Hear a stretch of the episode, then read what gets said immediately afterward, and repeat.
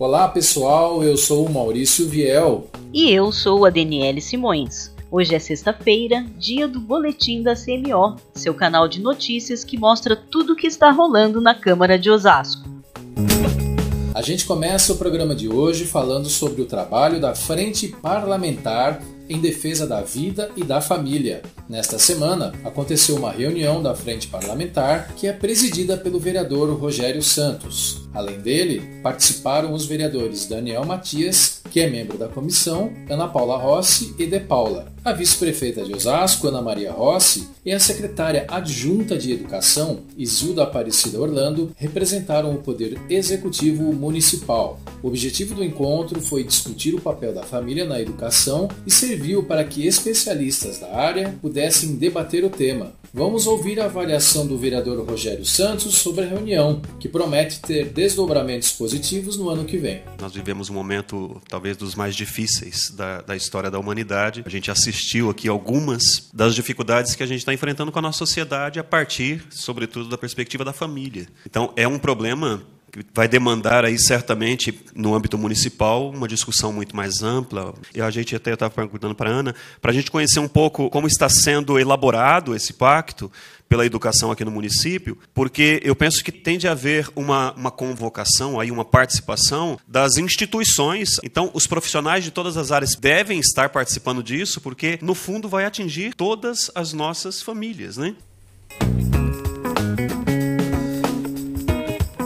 Nesta semana, a Câmara concedeu dois títulos de cidadão osasquense a personalidades da cidade. O padre José Eduardo de Oliveira e Silva, que é uma das principais vozes do Brasil contra o aborto e a ideologia de gênero, foi homenageado por iniciativa do vereador Rogério Santos. Vamos ouvir um trecho da entrevista que eu fiz com ele.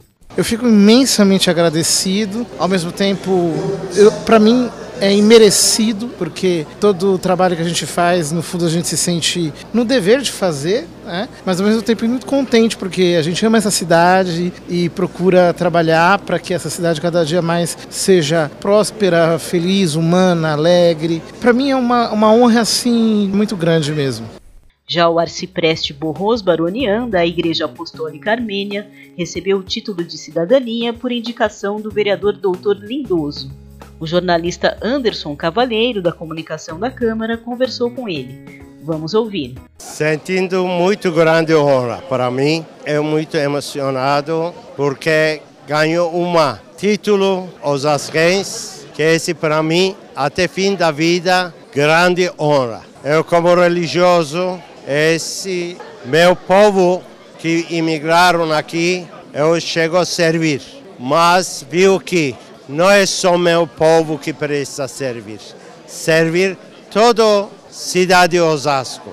Vale lembrar que a colônia armênia tem papel fundamental na formação da cidade de Osasco. E agora o assunto é a Lei Orçamentária Anual, que determina tudo o que a cidade vai arrecadar e tudo que vai investir e pagar no próximo ano. O assunto está em discussão no Legislativo e, por uma exigência da Lei de Responsabilidade Fiscal, precisa passar por duas audiências antes de ser votada.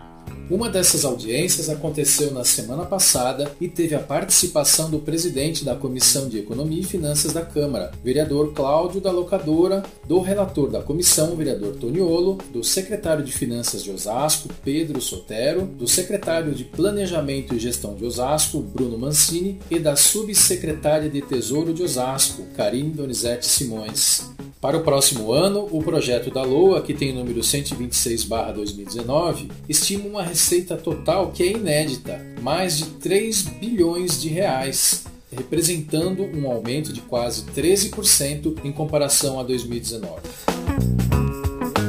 E antes de encerrar, a gente vai passar a agenda de atividades da semana que vem. Na segunda-feira, dia 11, tem audiência pública para discutir políticas públicas de incentivo à cultura e ao turismo. Vai ser a partir das 7 da noite no plenário da Câmara de Osasco. O encontro é aberto ao público, que pode contribuir com sugestões. A iniciativa é do vereador Ricardo Silva. Na terça-feira, dia 12, acontece mais uma audiência pública aqui na Câmara para discutir o Orçamento 2020. O encontro é aberto ao público e começa às 10 da manhã. Venha discutir com a gente as propostas para o orçamento do ano que vem e exerça a sua cidadania. A Câmara de Osasco fica na Avenida dos Autonomistas, 2607, no centro de Osasco. Este foi o boletim da CMO desta semana. E não se esqueça, siga a gente pelo Spotify, iTunes e pelos principais agregadores de podcast na internet. Nosso boletim também está disponível no nosso site, no endereço osasco.sp.leg.br. A gente volta na semana que vem com mais novidades para você. Até lá!